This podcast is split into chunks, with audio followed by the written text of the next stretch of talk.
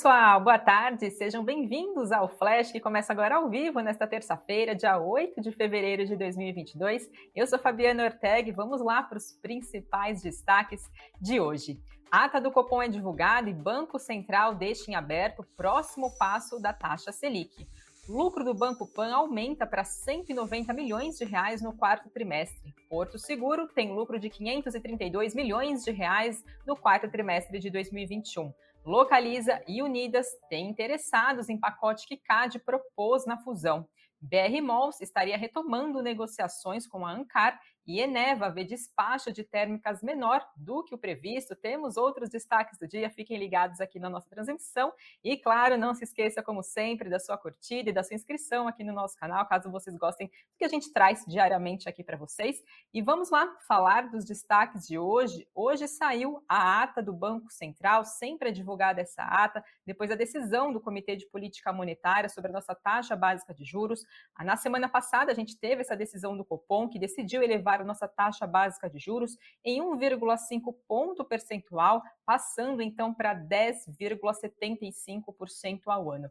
E vamos entender um pouquinho então quais foram as sinalizações, o que, que a ata explicou. O Banco Central demonstrou preocupação com a adoção das políticas fiscais que buscam controlar a inflação aqui no país no curto prazo e ressaltou que essas medidas podem gerar efeito de alta na inflação brasileira. Mas o documento não deu mais sinais, indicações e sinalizações mais concretas em relação de qual pode ser o próximo percentual de aperto monetário que vai ser adotado na reunião, próxima, próxima reunião POM, que vai ser no mês de março. A ata informou que a incerteza parte elevada sobre o preço de importantes ativos e commodities, assim que o estágio de ter considerar como mais adequado então, agora, nesse momento, não sinalizar a magnitude dos próximos ajustes da taxa básica de juros brasileira. Segundo a autoridade monetária, desde a última reunião do Copom, lá em dezembro do ano passado, a maioria das commodities, a outra reunião, né, a gente já teve uma agora no mês de fevereiro, a maioria das commodities reverteu quando foi observado do fim do ano e, em alguns casos, atingiram recordes recentes, reforçando um ambiente global de preços mais pressionados. Então, os analistas apontaram, é, principalmente Brasília, como um dos principais é, elementos importantes para a deterioração do cenário doméstico, e o vilão dessa vez seria então o projeto de emenda constitucional que prevê a desoneração de impostos sobre combustíveis e também o financiamento de medidas sociais voltadas para a classe caminhoneira. E dentro das PECs, a gente até tem trazido essas notícias aqui no Flash, a equipe econômica tem um temor de que esse avanço no texto, que até chegou a ser apelidada de PEC kamikaze, pode ter um impacto de até 100 bilhões de reais nos próximos anos. O comitê ainda apontou que mesmo as políticas fiscais que tenham efeitos baixistas sobre a inflação aqui no nosso país no curto prazo podem causar deterioração nos prêmios de risco, aumentando as expectativas de inflação e, consequentemente, um efeito altista na inflação chamada prospectiva trouxe duas análises de economistas comentando a ata que foi divulgada hoje, e para Ettore Sanches, que é economista-chefe da Ativa Investimentos, ele apontou que a ata dessa última reunião do Copom agora de fevereiro foi relativamente em linha com o comunicado, mas as diferenças agora apontaram para algo mais duro do que foi precificado pelo mercado anteriormente. Segundo ele, em termos de aplicação, de implicação para esse cenário, ele mantém a sua expectativa de que a autoridade monetária vai subir a taxa básica de juros em 100 pontos base na reunião de março e vai encerrar o ciclo de alta dos juros a 11,75% neste ano. Isso porque, a partir da reunião do mês de maio, a autoridade monetária foca em apenas o ano de 2023 quando, segundo as expectativas, o Banco Central já tem a convergência para 3,2% da nossa taxa básica de juros.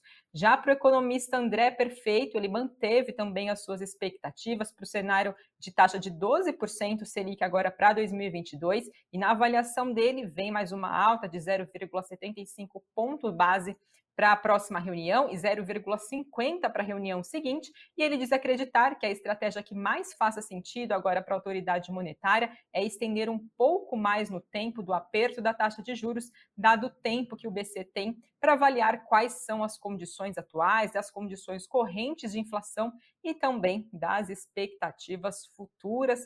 Então, vamos aí aguardar quais podem ser os próximos passos da nossa taxa básica de juros, já que dessa vez não tem sinalização então do que pode acontecer na próxima reunião do Copom. E agora passo para falar do nosso cenário corporativo brasileiro. Segue a temporada de balanços do quarto trimestre aqui no nosso país. Trouxe dois resultados para vocês. O primeiro é do Banco Pan, que registrou um lucro líquido de mais de 190 milhões de reais no quarto trimestre. Isso representa um avanço de 11% em relação ao mesmo período do ano anterior. Considerando o acumulado do ano de 2021, o lucro chegou a 775 milhões de reais, um avanço de 18% em relação ao resultado que foi apresentado no ano de 2020. Segundo o Banco Pan, os principais fatores que estão contribuindo para esse bom desempenho no último trimestre foram margem financeira robusta, redução das despesas e receita crescente de prestação de serviços.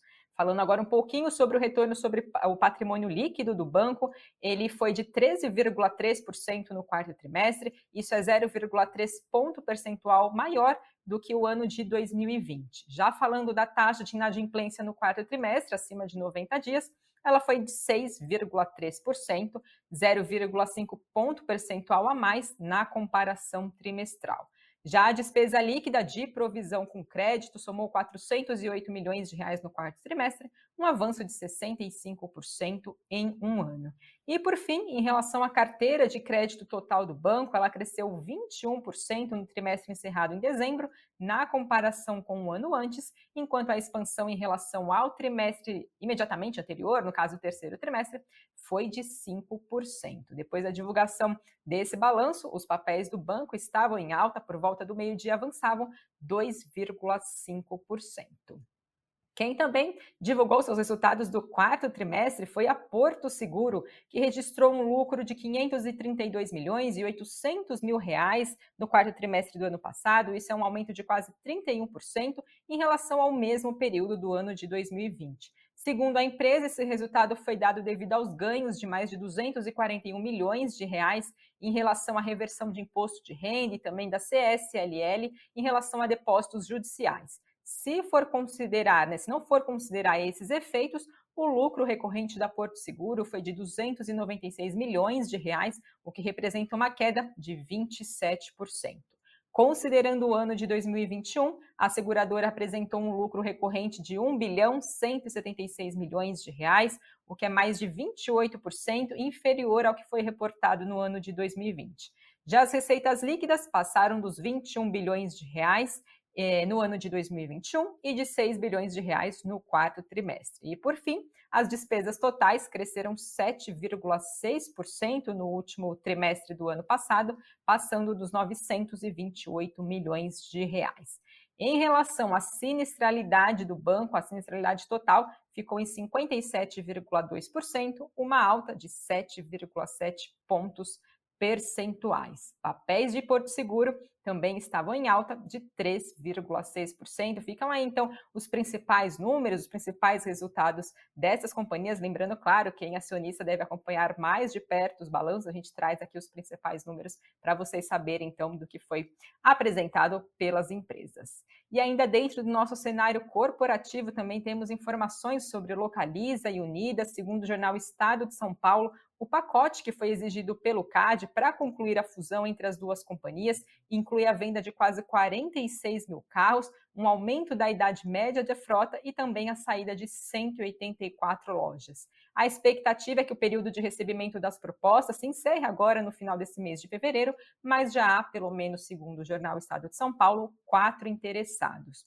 Para aprovar a fusão, Lá em dezembro do ano passado, o CAD exigiu um desinvestimento pelas companhias que possa viabilizar a criação de, uma, de um competidor para rivalizar com essa nova empresa, então, em um prazo dentro de seis meses. Essa operação caminhava para uma reprovação do CAD, quando, na época ainda, né, na véspera disso, as empresas propuseram um novo acordo que se baseava em números apenas da sua frota operacional do terceiro trimestre do ano de 2021 e o número original eram de 63 mil veículos. Esse pacote de vendas, segundo o jornal Estado de São Paulo, atraiu pelo menos cinco interessados e o cálculo é que os lances podem gerar em torno de 4 bilhões de reais. Temos informações também da BR Mall, segundo o site Pipeline, motivada pela abordagem da Aliança Sonai, que a gente acompanhou recentemente. A BR Malls teria retomado negociações com a Ankara, uma das maiores plataformas de shopping center de capital privado aqui no país. As empresas, segundo o site, já tinham chegado a, a gente lembra, na verdade, as empresas teriam chegado tentado chegar a uma fusão parcial das operações lá no ano de 2020, mas não chegaram em nenhum tipo de consenso na época. E agora as empresas estariam conversando para uma potencial cisão de cinco ou dos seis melhores shoppings da carteira da Ancar, que seriam absorvidas pela BR Malls em troca de participação acionária e que, dependendo do alinhamento final dessa transação, a Ankara ainda manteria sua administradora e seus outros 20 shoppings com operação fechada. A Levante Investimentos comentou essa informação que foi divulgada. Ela disse que a notícia é positiva pela BR Malls e que essa suposta retomada das negociações com a Ancar é positiva para a empresa, como ela se mostrando aberta a considerar diferentes propostas para fazer o seu processo de expansão, e que, dependendo dos termos a serem acordados entre as duas companhias, essa transação pode trazer maiores ganhos para a empresa em comparação com a negociação que foi inicialmente proposta pela Aliança Sonai. E a gente lembra, claro, que BR Malls negou, a gente trouxe também informação aqui na transmissão do Flash. Quem também está entre os destaques do nosso noticiário é a Petrobras, que assinou ontem contrato com duas empresas do grupo Inson Production para o afrontamento, para fazer o afretamento, perdão, e a prestação de serviços da F, FPSO Maria Critéria para o projeto integrado Parque das Baleias, que vai ser instalado no campo de Jubarte, que fica na Bacia de Campos. Segundo a estatal, os contratos seguem os mesmos parâmetros das cartas de intenção que foram assinadas no finalzinho agora do ano de 2021, lá no mês de novembro. A previsão é que essa unidade inicie sua produção no quarto trimestre do ano de 2024, com capacidade de processamento de 100 mil barris de óleo e 5 milhões de metros cúbicos de gás por dia. E a Petrobras disse que, além dos contratos de afretamento e de serviços, eles vão ter duração de 22 anos e seis meses contados a partir da aceitação final da unidade. Temos informações também envolvendo Shell e Gerdau. Elas fecharam um acordo vinculante para a formação de uma joint venture com participação igualitária das duas companhias para fazer o desenvolvimento, a construção e a operação de um parque solar em Minas Gerais. A previsão é que esse novo parque seja concluído no ano de 2023, depois de ter sido é, tomada a decisão final desse processo de investimento. Segundo as companhias, esse parque vai fornecer 50% é, do volume produzido para as unidades de produção de aço da Gerdau no Brasil, na modalidade de autoprodução, e a outra metade vai ser negociada no mercado livre por meio da Shell Energy Brasil, e aqui é a comercializadora da energia da Shell. O acordo acontece como parte de esforços das duas companhias de buscar soluções de energia limpa e cumprir ah, também né, as metas que elas têm de redução de emissões. Esse acordo agora depende de aprovação das autoridades regulatórias e também concorrenciais. Falando agora também da Eneva, a companhia, o CEO da companhia, concedeu uma entrevista para a agência de notícias Reuters e ele apontou que prevê um volume inferior de despacho termoelétrico para o primeiro semestre agora desse ano, em relação às expectativas anteriores que foram divulgadas pela companhia, depois de um grande volume de chuvas em reservatórios ter aliviado a crise hídrica aqui no país, é, agora no ano finalzinho que atacou, né, que afetou bastante aqui o nosso país agora no ano de 2021. A empresa passou 2021 com quase 100% das termoelétricas despachadas e a previsão é que não vai ser igual agora para esse ano de 2022. De novembro, de outubro a novembro do ano passado, a expectativa era de que haveria mais térmicas despachando agora nesse primeiro semestre, e o cenário que foi observado, segundo o CEO, é diferente. No terceiro trimestre do ano passado, a Eneva teve o seu melhor resultado para o período, com um impulsionador maior dos despachos feitos por as suas termoelétricas. E a empresa também pontuou que o segundo semestre agora desse ano pode ter mandar mais das térmicas do que outros fatores, além das chuvas, que também influenciam a demanda pelas usinas. Lembrando que em dezembro a Eneva anunciou também um acordo para a incorporação da Focus Energia, em um movimento que marcou a diversificação para o segmento de geração renovável e também comercialização da empresa, que tinha até então foco em térmicas a gás. Com a Focus Energia, a companhia passa a ter acesso agora a uma carteira diversificada de clientes que contratam energia no mercado livre, além também de um novo portfólio de projetos, incluindo aí nesses projetos empreendimentos solares e também empreendimentos hídricos.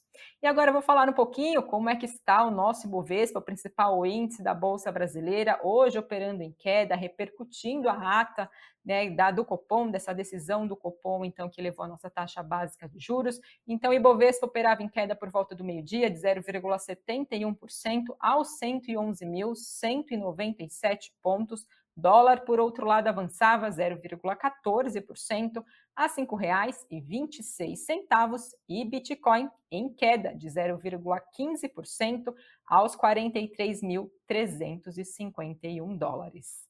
E agora vamos saber quais são os destaques do Invest News nesta terça-feira. O tema do Cafeína são as sete melhores ações de energia renovável Sami e Doni mostram essas sete companhias, que são ações ou também BDRs que são negociados na nossa bolsa, que tanto geram 100% da sua energia a partir de fontes renováveis, como também são importantes players dentro do nosso setor, né, dentro desse setor na nossa bolsa brasileira. Então fiquem ligados para saber então quais são as melhores ações de energia renovável.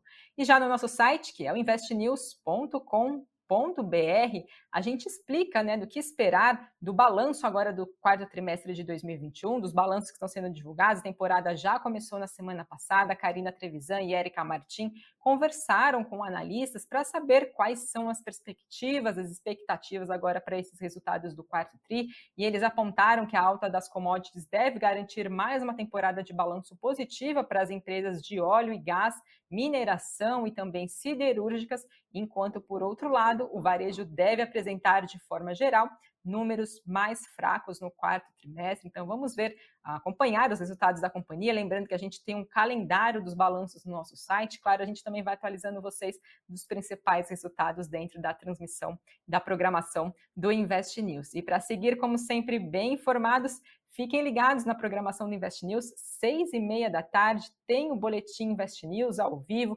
trazendo outras notícias que acabam repercutindo no decorrer do dia, o que, que mexeu com o nosso Ibovespa, as maiores altas, as maiores quedas, sempre tem participação de analista do Invest, respondendo dúvida de vocês, então também é uma boa oportunidade para vocês ficarem ligados aqui dentro da programação do Invest News. E agora vamos lá dar uma olhada nos comentários de vocês, se Gefredo falando, juros DI curtos precificam um tom mais agressivo contra a inflação na ata do Copom, sim, a gente está vendo agora uma repercussão dessa ata, né, de possíveis sinalizações, na verdade não vieram aí mais, a qual pode ser a magnitude do próximo rumo da nossa taxa básica de juros, mas alguns economistas têm apontado sim um tom mais duro em relação ao comunicado da semana passada. Então vamos acompanhar aí os próximos passos do que pode vir da decisão do Copom.